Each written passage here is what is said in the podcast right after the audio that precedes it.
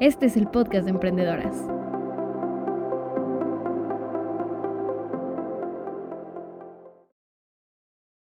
Hola a todas y a todos, ¿cómo están el día de hoy? Hoy estamos en un nuevo episodio del podcast de Emprendedoras y hoy invité a Paola Cabañas, que es la encargada de la comunidad de Victoria 147 y además es especialista en creatividad publicitaria. Me, llamó mucho la atención invitarla porque en el episodio anterior que hablaba con Lina Morante sobre la identidad y el branding, tomamos el tema de la creatividad y cómo todos tenemos esa parte dentro de nosotros.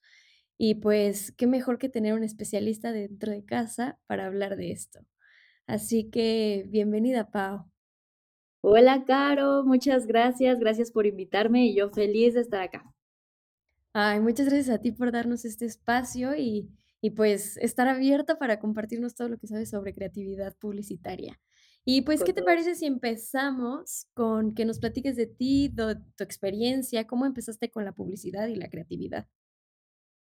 La verdad es que si lo pienso bien, o sea, es algo que, que siempre he traído en mí. Yo soy fanática de la muñeca Barbie, entonces cuando era una niña, mis papás me compraban las revistas y pues las muñecas. Entonces, en la parte del packaging de todo lo que es este, la muñeca, yo me encontraba fascinada en cómo la acomodaban, las piececitas, o sea, todo, todo.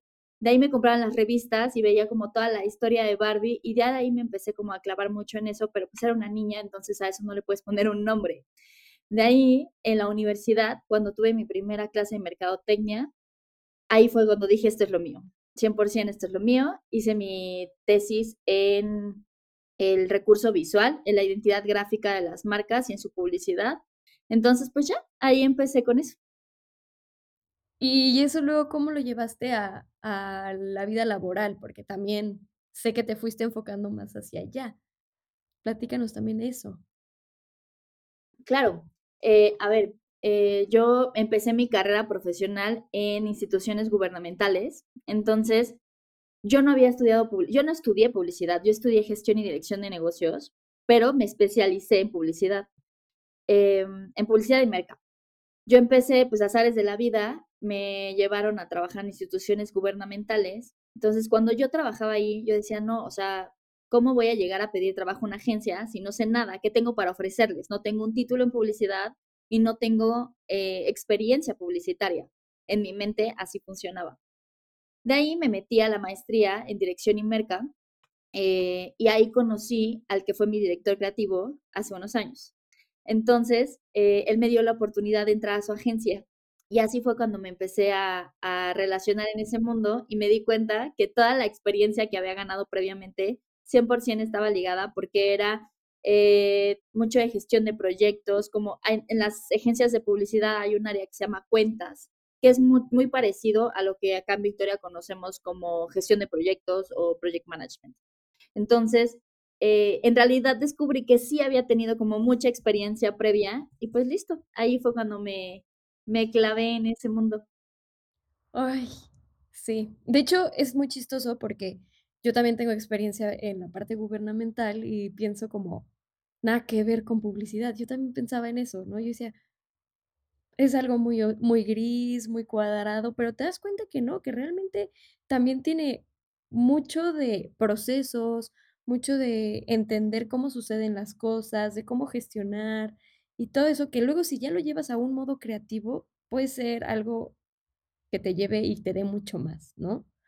Ahora, pensando en esto de que hay como un lado que pensaríamos es gris y otro que pensamos que es como creativo y lleno de color. ¿Qué piensas de las personas que, creen que no son creativas? Es una gran pregunta, Caro.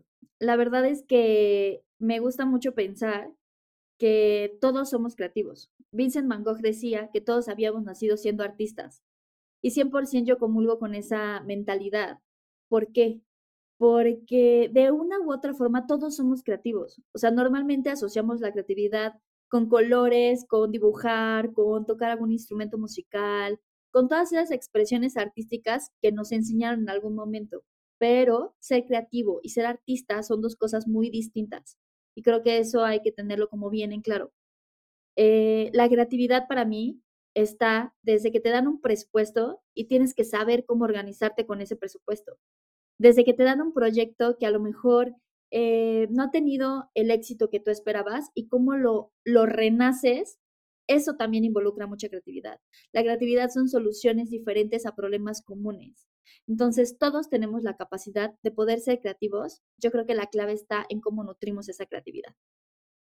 ¿Y cómo, y cómo nutrimos esa creatividad? No, amiga, o sea, eso es muchísimo, muchísimo. O sea, es referenciar.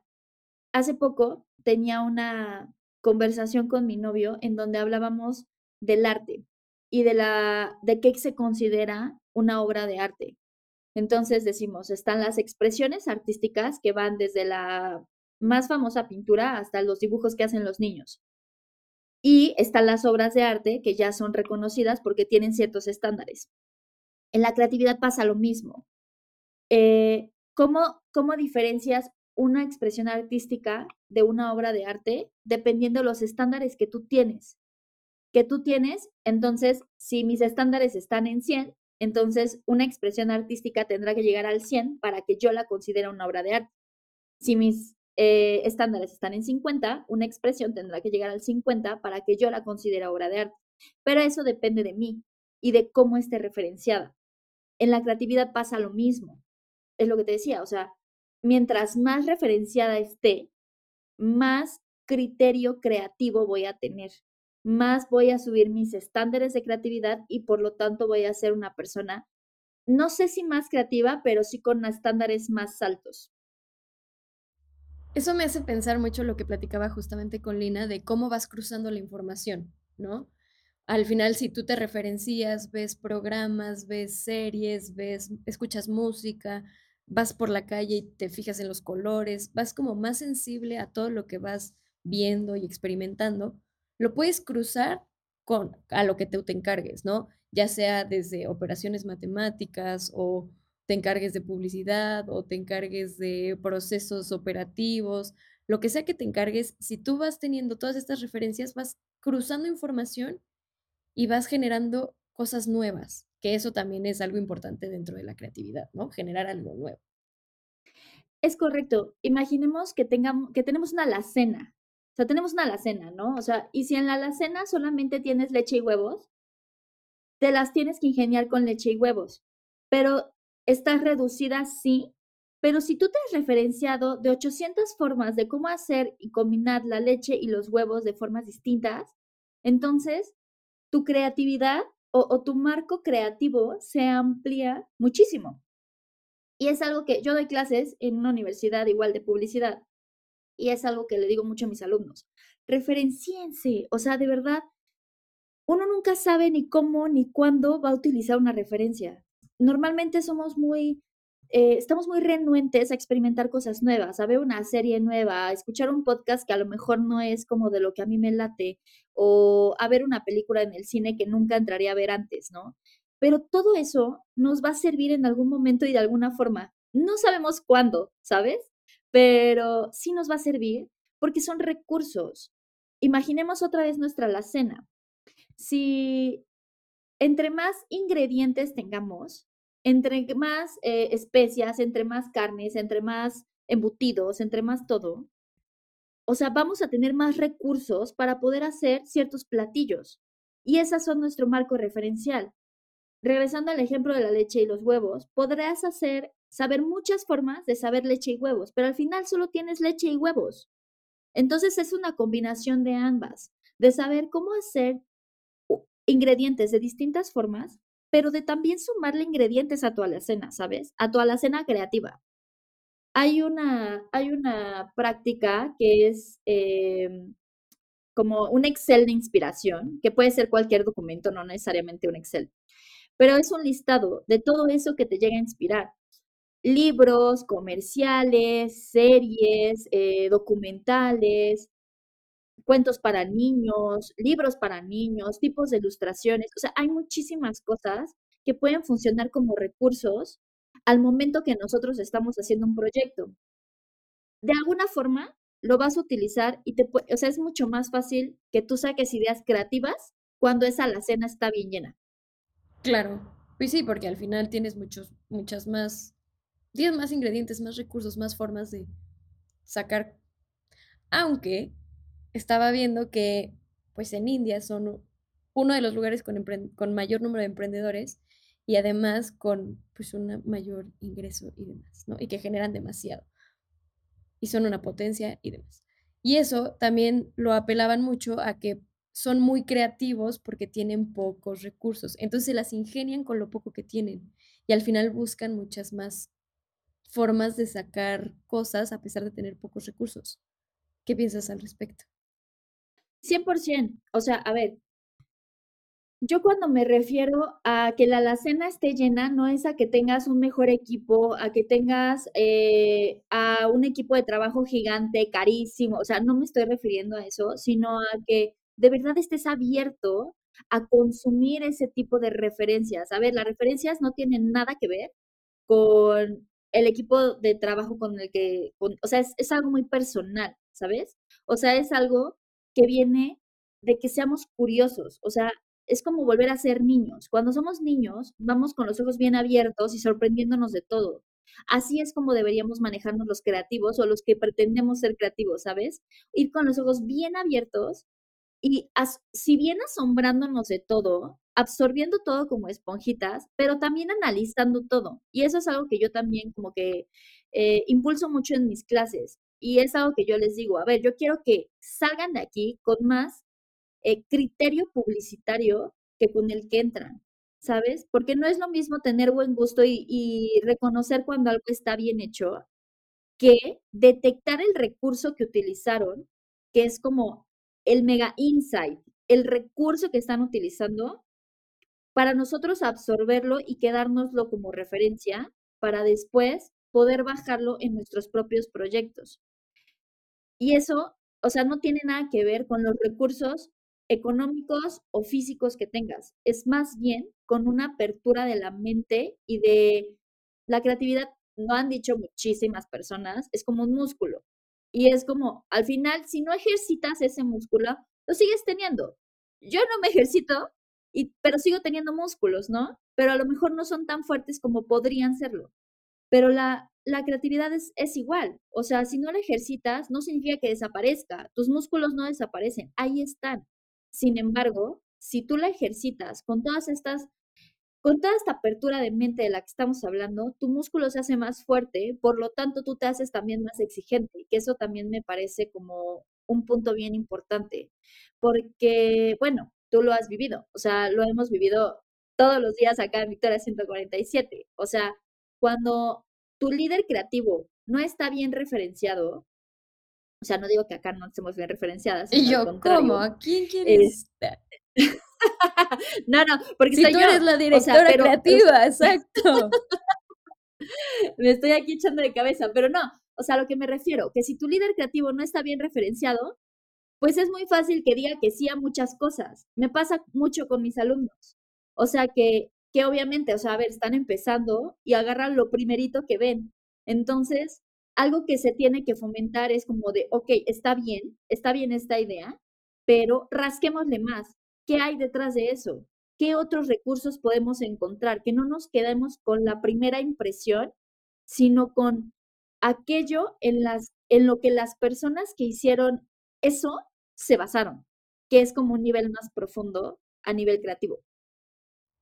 Ok, o sea, entonces, al final, ¿cómo disiernes entre una buena idea y una que podría ser quedarte en lo básico o una locura completamente, ¿no? O sea, tú como directora creativa o como la líder del proyecto creativo, ¿en qué momento empiezas a decir sí, va por acá, no, nos estamos quedando en lo básico, vámonos todavía a pensar más allá, o esto ya es una locura, no es viable, ¿cómo sucedería? Yo creo que depende mucho de por qué le estás llamando locura. Y también va de la mano con cuánto sepas. O sea, ¿quién ha hecho esa locura antes? o sea, ¿ha funcionado ese tipo de locuras? O sea, creo que hay un estigma muy grande en el tema creativo porque de repente uno se vuela mucho la cabeza y es como, sí, hagamos esto y pongámosle fuegos artificiales y échale brillantina. O sea, creo que la diferencia entre una idea viable y una locura es que se haya hecho antes y que haya funcionado y que tengas un sustento para proponer algo loco. Pero entonces, o sea, si se haya hecho algo antes, em, pues ya no sería innovador, ¿no? O, o como... O como no, pero estamos hablando del recurso. De la... Ajá, yo sé. Pero al final tú usas ese recurso como algo que ya pasó, ¿no? A ver, vamos a ponerlo como un ejemplo. Ajá, más fácil. Tengo un, tengo un amigo que trabaja en una muy conocida eh, línea de autobuses, ¿ok? Entonces él trabaja como en la parte publicitaria y de marketing digital.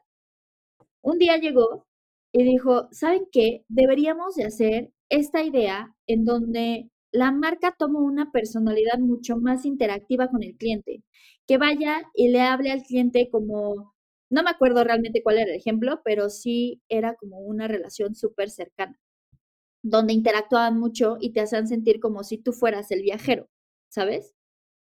El superior le dijo, ¿cómo crees? No, eso no tiene nada que ver con nosotros, bla, bla, bla, bla. Bueno, ya, fin de la idea. Ahí se puso en pausa su creatividad. Semanas después, una muy conocida aerolínea utilizó ese mismo recurso y el jefe fue como de, necesitamos hacer algo así. Entonces, a eso me refiero con diferenciar las locuras de las viabilidades. No era exactamente el mismo mensaje que mi amigo estaba proponiendo dar. No era el mismo arte, no era, no era lo mismo, pero la idea era muy similar, que era tener cerca a las personas que viajan contigo y hacerlas sentir como que tú eras uno de ellos. Entonces la idea era la misma, el recurso era el mismo. Y así podemos, o sea, si nos ponemos a analizar un montón de campañas, los recursos y las ideas son las mismas. Lo que cambia es la forma en la que, ahora sí, la forma que les estamos dando y cómo lo comunicamos a nuestro target, porque obviamente los targets no son iguales. Entonces, eso, a eso me refiero con con utilizar un recurso que ya se ha utilizado y que ha tenido éxito, porque si somos bien sinceras, pocas cosas, pocas cosas las vamos a inventar desde cero. O sea, todo ya está hecho, todo ya está dicho. Entonces, nuestra gran misión es cómo decimos y hacemos esas cosas de manera diferente y que se sienta innovador, ¿sabes? Que realmente yo sí tengo un issue con la palabra innovador porque a mi gusto realmente nada es innovador, más bien es creativo. Más bien es, o sea, no es que, que creas algo desde cero, porque ya nadie, nadie crea nada desde cero. Ni siquiera las, las grandes marcas, las, los comerciales que tenemos tatuados en el alma no fueron creados desde cero. Y si sí, ya están hechos, ¿sabes? Entonces, me refiero más a eso que impulsó a esos grandes creativos a proponer esas ideas, también lo podemos utilizar nosotros. Ok, ok, ok. Al final, pues sí, lo que tú dices tienes, tiene mucho sentido en términos de que pues todos nos vamos referenciando y nos vamos nutriendo de todo lo que vemos y al final por eso hacemos lo que hacemos, ¿no? Y cuéntanos un poquito de cómo sucede un proceso creativo. Pues es una gran pregunta. eh, si lo ponemos en términos generales, pensemos en un diagrama de flujo. Primero nos llega un brief, después tenemos que hacer lo que vaya cumpliendo con ese brief y se va determinando como en tareas, ¿cierto? Eh, existen como muchos procesos que tienen que derivar de la creatividad, que son conceptos publicitarios, nombres de productos, etcétera. Es como lo básico en publicidad. Sin embargo, eh, yo te puedo decir que el proceso depende 100% de un buen brief. O sea, un buen brief siempre va a ser la clave. Y si no tienes un buen brief, lo regresas. ¿Y cómo se hace o, qué necesitas para que sea un buen brief? Una gran investigación de mercados, punto número uno. O sea, tienes que saber en dónde está parado lo que tú estás proponiendo como nuevo, tu marca, tu producto, lo que sea, ¿no? o si no como nuevo, lo que quieres es hacer una campaña about that, ¿no? O sea, tienes que conocer cómo está el mercado súper bien. Tienes que conocer cuáles son tus limitantes, tienes que conocer cómo está la sociedad en ese momento, cómo está el sistema económico en ese momento, tienes que saber cómo está el sistema político en ese momento, porque querramos o no, todo ese tipo de cosas influyen en más o menos nivel, pero influyen. ¿Ok? ¿En qué época del año estás? ¿Quiénes son tus personas a las que les quieres hablar? ¿Qué las motiva? ¿Qué las levanta cada mañana? O sea, ese tipo de cosas vienen en un buen brief. ¿Por qué? Porque la época donde un target era mujeres de tal a tal edad que tengan estudios de tal y tal y tal, o sea, ¿sabes? O sea, eso ya quedó, o sea, si no atrás, muy atrás, muy, muy atrás. Y tenemos que estar pensando en qué pasa en la vida de nuestro consumidor o de nuestro usuario que lo empuja a actuar como actúa. ¿Cuáles son sus dolencias? ¿Cuáles son sus motivaciones? ¿Qué es lo que más anhela en la vida? ¿Cuándo cuando ella se ella o él se sienten realizados. O sea, ¿a qué le tienen miedo? Todo eso, aparte de las cosas como muy técnicas del producto o de la marca, tiene que venir en un brief, en un buen brief. ¿Por qué? Porque un buen brief le tiene que dictar el camino a tu equipo creativo para saber dónde sí, dónde no. O sea, imagínate que estamos en un bosque. Un buen brief es como poner un sendero en el bosque. No le estás talando árboles, no estás moviéndolo de lugar, o sea, lo estás dejando en el mismo bosque, pero le estás poniendo un sendero, un sendero que no tiene barreras, un sendero que no tiene, este, no sé, vacíos a los lados, que puedes salirte de ese sendero, por supuesto, pero es un sendero. Entonces le das una guía a tu equipo creativo y al final, a la creatividad publicitaria, se le tiene que poner ese límite.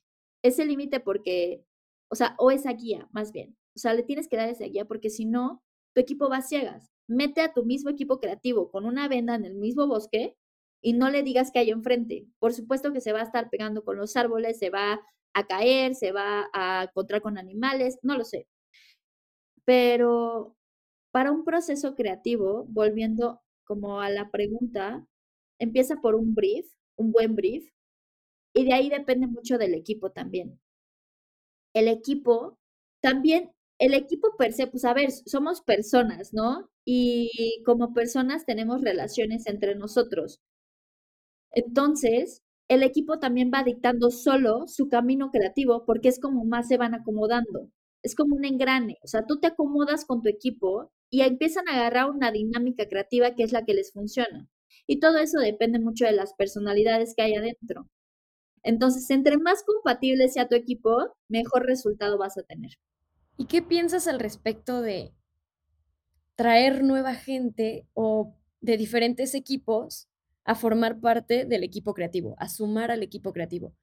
¿O tú eres persona que dice, solo el equipo creativo se encarga de la creatividad? No, no, no, no. O sea, yo sí estoy bien a favor de que haya un dinamismo en los equipos. ¿Por qué? A ver, y, nosotros lo sabemos, ¿no? O sea, lo sabemos cuando estamos de tal a tal hora en una computadora, te sesgas, o sea, te sesgas y estás tan empapado de un producto, de una marca, de una campaña, que al final, o sea, regreso, somos personas y es totalmente natural. Entonces, esa rotación de equipos creativos es muy interesante porque traen ideas de puntos que a lo mejor tú no podrías ver porque no estás desde su trinchera. Yo estoy muy a favor de eso, pero también implica un reto bien grande, por lo menos para mí como líder de ese equipo. O sea, yo tengo la obligación de saber con quién estoy tratando para explotar su potencial creativo a lo máximo que yo pueda. Es decir, si yo estoy acostumbrada a tratar con gente que ya me tiene confianza y que yo le tengo confianza, sé que la comunicación va a ser mucho más libre, o sea, que no se la van a pensar en decir una locura, o una, o sea, las primeras ideas, las primeras ideas son cosas horribles que nunca van a pasar y que nunca deberían pasar, pero tienen que salir. O sea, tienen que salir porque si no las sacas es como si no vomitaras, o sea, tienes que vomitar eso para que para que las cosas buenas salgan. Y pero es la verdad, güey. O sea, de verdad necesitamos sacar las primeras ideas porque nada, o sea, yo creo mucho en el poder de que nada más que salgan de tu boca, vas a decir, esta es una pendejada y, perdón, con el permiso de tu audiencia, yo soy mal habladísima. Gracias. Pero sí, así es, este eso es lo que pensamos después de una mala idea. Que no es que sea mala idea, simplemente es, no es lo suficientemente buena, ¿no? Porque, no son malas, güey. Son malas. Sí son malas. O sea, es que realmente yo pienso que no son malas. Ahí te va, ¿por qué? Porque eso te lleva a otra idea, que esa sí va a ser ah, algo más, o sea, atractivo, más viable, más vendedor, más bla, bla, bla. Claro, claro. O sea, no es mala, solo no es, o sea, yo entiendo por qué quieres decir que son malas, porque al final no son viables. Es un puente, es un puente, es un puente que hay que cruzar para llegar al arco iris de las buenas ideas. Entonces, regresando, regresando al tema del equipo, o sea, si yo estoy con un equipo que me tiene la suficiente confianza para soltar ese vómito verbal, pues lo va a soltar y no vamos a perder tanto tiempo en que no lo suelte. Pero si estoy con un equipo que a lo mejor no hemos tratado tanto, que yo sé que son personas un poquito más introvertidas, que no tienen tanto contexto publicitario, o, no o sea, que no está mal, pues porque algo, por algo están ahí, pues yo también tengo la obligación de ponerlos a todos al mismo nivel. Es decir, si no tienen contexto, se los tengo que dar sí o sí. Si no tienen criterio publicitario, les tengo que dar la guía de este es mi límite. Quiero que lleguemos a esto y mostrarles por dónde va ese, ese límite. Ajá. Y por otro lado, saber qué tipo de personalidades tengo en mi equipo para que yo les dé las herramientas para que ellos se sientan cómodas si estoy con un equipo de, que hay personas introvertidas y personas extrovertidas, no las voy a poner a un brainstorming, porque difícilmente las personas introvertidas se van a atrever a abrir la boca, ¿sabes? O sea, van a decir como, puta, pues ya lo dijo ella o ella lo dice mejor que yo, mejor me lo ahorro, cosas así. Pero ¿qué pasa si yo pongo un mood board en donde todos los participantes sean anónimos? Y que me pongan ahí todas sus ideas. No se va a ver quién dice qué. Entonces vamos a tener la libertad de ser mega honestos. Ya no tienes como esa barrera de qué tal que lo que digo es una tontería, ¿sabes? Y no son tonterías. Muchas veces de las tonterías nacen los insights más poderosos, ¿sabes? Claro. Pero creo que eso es lo que, o sea, 100% estoy de acuerdo en que se, que se mezclen de otros, o sea, equipos, que sea dinámico el asunto, pero sí le cargo mucho la responsabilidad al líder de ese proyecto. Sin duda. Y pensaba ahorita con el tema de las personalidades, ¿no? Porque así como hay gente introvertida y hay gente muy creativa y muy abierta y ganas de aportar y bla, también hay gente como que a todo ve el lado como no viable, ¿no? O sí, pero no. Es que esto, pero no. Entonces, ¿qué tanto crees que sea necesario sí tener a alguien que, que sea como esa cabecita observadora en un equipo. Sí debe de haber, sí debe de haber. O sea, es importante que sí existan, porque siempre necesitas que alguien te ponga un freno, a lo mejor en temas legales, o que te ponga un freno en temas presupuestales. O sea, sí, sí, muy bonita tu idea, pero tenemos tres pesos para hacer esta campaña. Entonces, bájale a que traigas a BTS al comercial. O sea, no nos va a alcanzar, ¿sabes? Sin embargo, yo diría que no pueden ser la mayor parte del equipo. Sí necesitas a alguien así, pero no pueden ser todos, porque definitivamente las ideas necesitan que la mente se abra, porque no son solo tus ideas, son las ideas de otras personas y tenemos que ir, y es algo también que yo les, que, que procuro decirle a mis equipos, tengamos la mente abierta, o sea, nada de aquí, o sea, yo sé que hace rato dije que muchas ideas son basura, pero no porque, como tú decías, no porque sean basura per se, sino porque tenemos que tener la confianza de sacar ideas basuras, que todas las sacamos, o sea, yo creo que la mayoría de mis ideas son basura, porque 90 son basura, pero el 91 es una pinche genialidad, güey. Sí. Pero ¿por qué? La 91 no llegaría si yo no tengo la apertura de la mente de escuchar a mi equipo y de escuchar sus puntos de vista y de que, y de que vayamos haciendo este ejercicio que me encanta, que es rebotar, güey. O sea, a veces nosotros tenemos ejercicios creativos donde literal nos juntamos para platicar. O sea, y de eso se trata, de platicar. ¿Y por qué sí? ¿Pero por qué no? No, güey, pero esto es una tontería por esto y por... Ah, tienes razón, pero ¿qué tal si le damos la vuelta así? Entonces, así llegamos a la idea 91 construida entre todos. Y ahí es cuando dices, no mames, esta es la campaña. Sí, De hecho, me acuerdo mucho de ahorita tenemos un programa, un curso que está saliendo, que es laboratorio de ventas, pero justamente el proceso creativo para laboratorio de ventas fue todo todo un ir y venir de ideas, de, ¿y qué hay en un laboratorio? ¿Y por qué un laboratorio? Y ta, ta, ta. O sea, que al final eso nos llevó a lo que tenemos hoy afuera, ¿no? Y que soluciones prácticas. ¿Cómo llegamos a soluciones prácticas? ¿Por qué? Es un laboratorio. ¿Y qué hacemos en un laboratorio? Experimentamos, y la ley de Newton, y nos fuimos a las moléculas, y regresamos, y sacamos lo Pau Vázquez de de academia sacó su libro de química. Y, o sea, todos así nos empezamos a referenciar y a sacar ideas y a pensar, y nos lo llevamos de tarea, y eso es también algo que quiero platicar, los espacios para ser creativos, ¿no? Porque luego estamos en la sesión ahí todos trabajando, bla, bla, bla pero estamos como ya muy sesgados o ya muy atarantados, entonces nos tenemos que salir de ahí, ir a otro lado a caminar, a pasear, a nadar, a lo que sea y nos inspiramos, y ahí podemos sacar una nueva idea. De hecho, estaba viendo un video de de YouTube donde Duncan Weir no puedo pronunciar su apellido, Wardle Wardle, eh, que él ha trabajado en Disney por más de 30 años y es un conferencista muy reconocido que habla sobre creatividad e innovación. Pone un ejercicio donde les pregunta a las personas, a su audiencia, ¿dónde se inspiran? ¿O qué hacen ahí, no? Y se da cuenta que todos en diferentes escenarios, incluso mencionan caminando, paseando en la regadera, la, la, la, pero nadie, nadie, nadie menciona el trabajo. Mi consejo ahí sería cámbiate de chamba, güey. Si tu trabajo no te está inspirando, renuncia y cámbiate de chamba. Pero al final, ¿crees que no sea más bien porque estás muy ocupado sacando cosas de tu trabajo, que no te das tiempo de pensar y de como relajar tu mente para ya sacar buenas ideas y te lo pones a procesarlo y ya? ¿O crees que sí tienen que ver con el trabajo? Sí y no.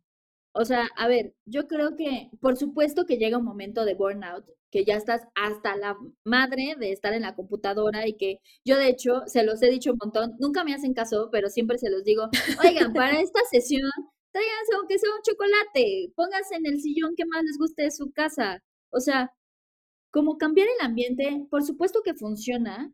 Sin embargo, yo también creo que debemos aprender a encontrar inspiración en lo que estamos haciendo. No voy a dar spoilers, pero ahorita parte de mi proceso creativo que tengo que hacer hoy de chamba es ver caricaturas, güey.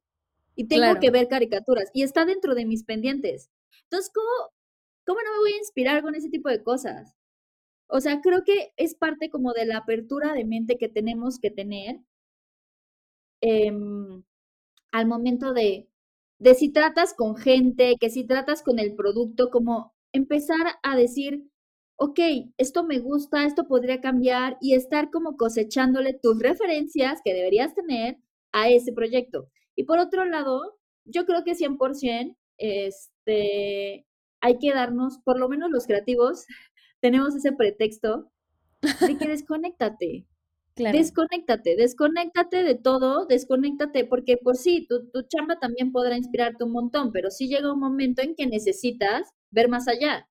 Y si tu forma de desconectarte es yendo a nadar, yéndote a tomar una chela con tus amigos, este, no haciendo nada, o sea, porque eso también es otra forma de desconectarte, hazlo, hazlo y priorízalo, porque al final, a ver, si yo no no me doy tiempo de desconectarme a mí, no voy a tener tiempo de ver películas, de escuchar podcast, de lo que sea, y al final eso va a repercutir en mi chamba, porque no voy a estar lo suficientemente referenciada, no voy a estar lo suficientemente como pilas creativamente hablando Claro. porque no estoy nutriendo esa parte.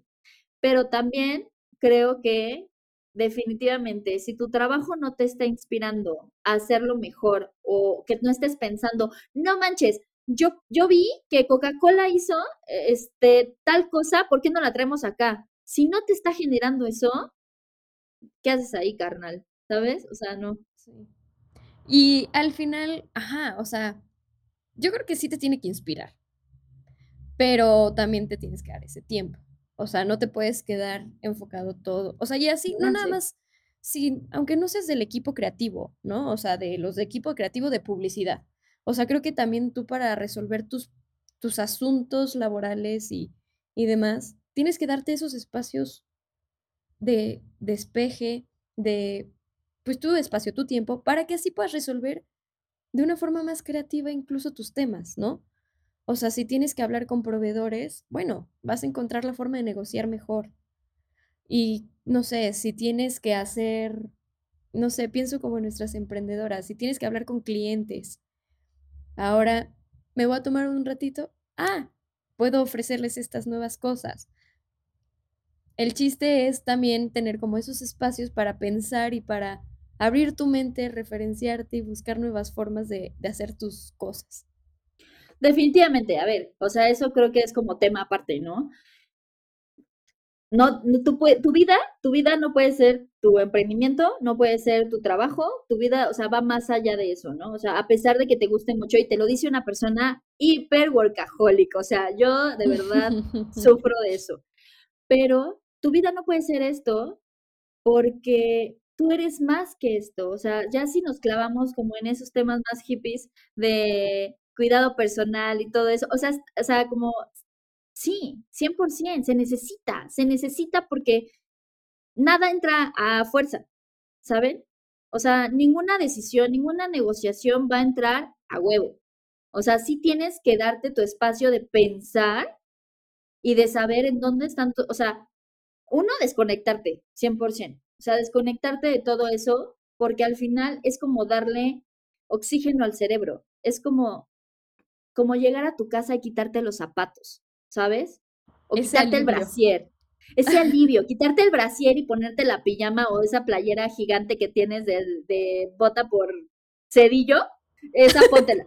¿Sabes? O sea, ¿qué es, la, ¿Qué es la más vieja y la más rota? Pero es tu favorita, güey, porque está gigante y te hace sentir acobijada. O sea, necesitamos esos momentos en nuestros días para soltar todo, porque te digo, es como darle ese apapacho a tu cerebro, a tu cuerpo, a tu mente y a tu alma. Y es como si tu pilita creativa, publicitariamente hablando o no, pero creativa, se llena, güey. Se pone en verde.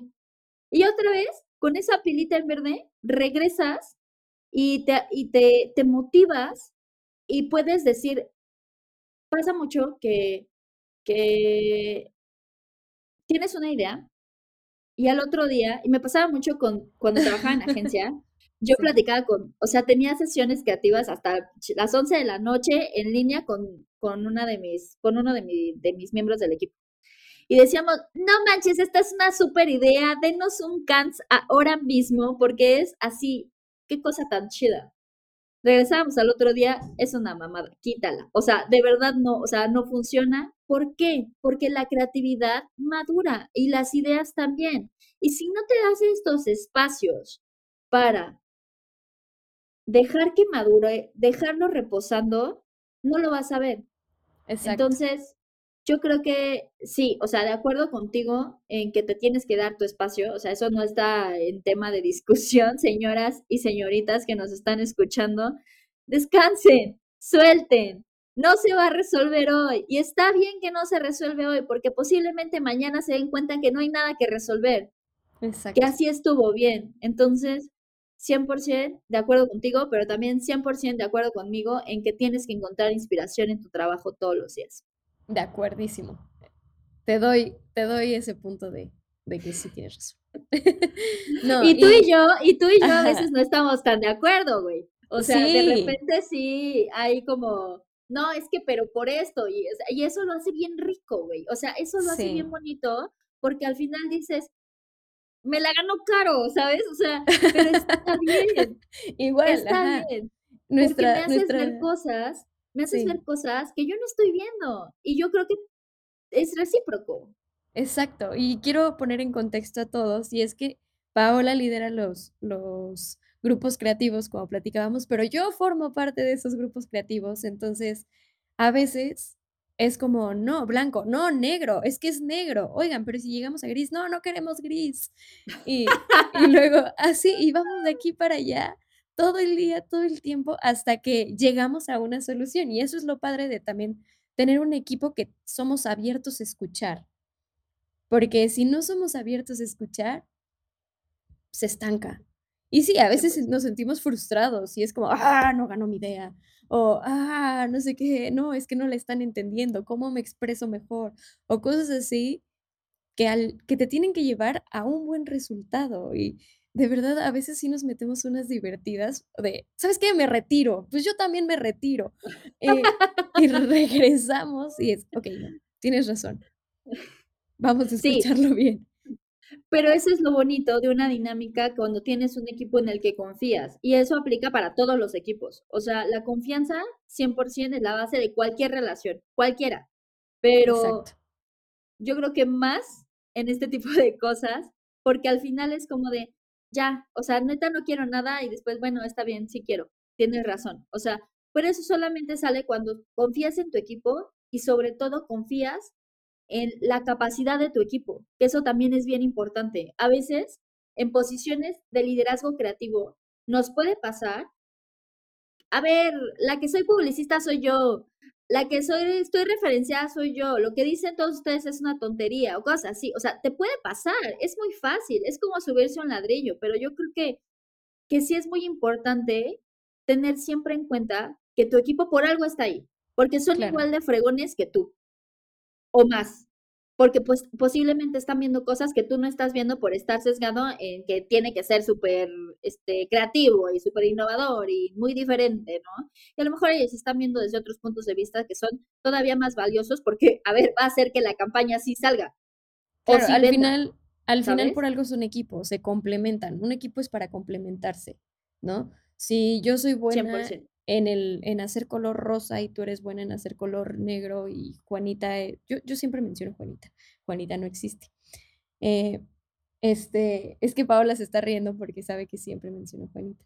Pero Juanita tiene el color verde. Está bien, porque al final entre todos vamos a hacer una mezcla de color que necesitábamos, ¿no? Y que va a funcionar. Sí, 100%, 100% de acuerdo contigo elijan bien a sus equipos de trabajo, o sea, de verdad, se van a ahorrar mucho, mucho. mucho de todo. Sí, más allá, yo y siempre he pensado, o sea, y justo ahorita estoy en un proceso de, de en búsqueda de una project manager.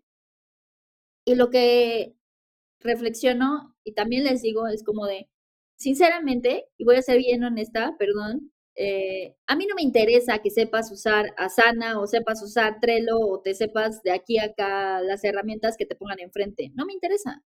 Lo que me interesa es que seas una persona organizada. Lo que me interesa es que estés motivada a aprender. Lo que me interesa es que nos llevemos bien y nos complementemos tú y yo. Porque, a ver, para saber de aquí a acá tal herramienta, a lo mejor lo sé yo y no necesito a alguien que venga y, o sea, no, no necesito eso, ¿sabes? O sea, yo ¿Cómo se aprende? Más, Exacto, porque esas cosas se aprenden justo. Esas cosas, cualquiera ve un tutorial de YouTube, que todo está en YouTube y lo aprendes. Todo. Lo que yo quiero es, así como en los recursos creativos, es el, lo más profundo, la motivación, el skill de ser eh, organizado, no sé, o el skill de ser buena con los números, y no es mi caso, pero ese tipo de cosas son las que son más valiosas, a mi parecer, cuando eliges un equipo de trabajo. Porque podrás tener a la persona que ya ganó tres premios y que ha estado en todas las agencias y trabajando en todas las marcas, está bien. Pero si no hay esa apertura de escuchar las ideas de los demás, a mí no me sirve. Tal cual. Ya, me, cual. ya me puse en modo jefa, ya me puse en modo maestra. es que Paola también es maestra de publicidad, como ya lo mencionaba hace rato. Entonces aquí tenemos una persona multifacética. no, Pau, pues de verdad muchas gracias por estar aquí, por compartir mucho, poquito o todo o nada de, de tu experiencia en la creatividad, en el mundo publicitario. Y pues, ¿dónde te podemos encontrar? Eh, pues en mis redes sociales personales me encuentran como Pau Cabañas en Instagram y en Facebook, eh, pero también hago mi comercial de que, como mencionaste al principio, yo soy líder de la comunidad de Victoria 147, lo cual me fascina, me fascina porque de verdad se aprende muchísimo de las emprendedoras y nos da la oportunidad de trabajar en conjunto. O sea, que no sea solamente ven y aprende, sino nosotros aprendemos de ti todo el tiempo. Entonces, para ser parte de la comunidad, también tenemos el grupo de Facebook, el grupo privado de Facebook, que se llama así, Comunidad Victoria 147. Y pues yo estaré encantada de encontrarlas ahí. Cualquier cosa, también ahí me pueden encontrar. Muchas gracias por todo, Pau, y muchas gracias a ustedes por escucharnos una vez más en el podcast de Emprendedoras. Nos vemos el próximo miércoles en un episodio nuevo. Bye.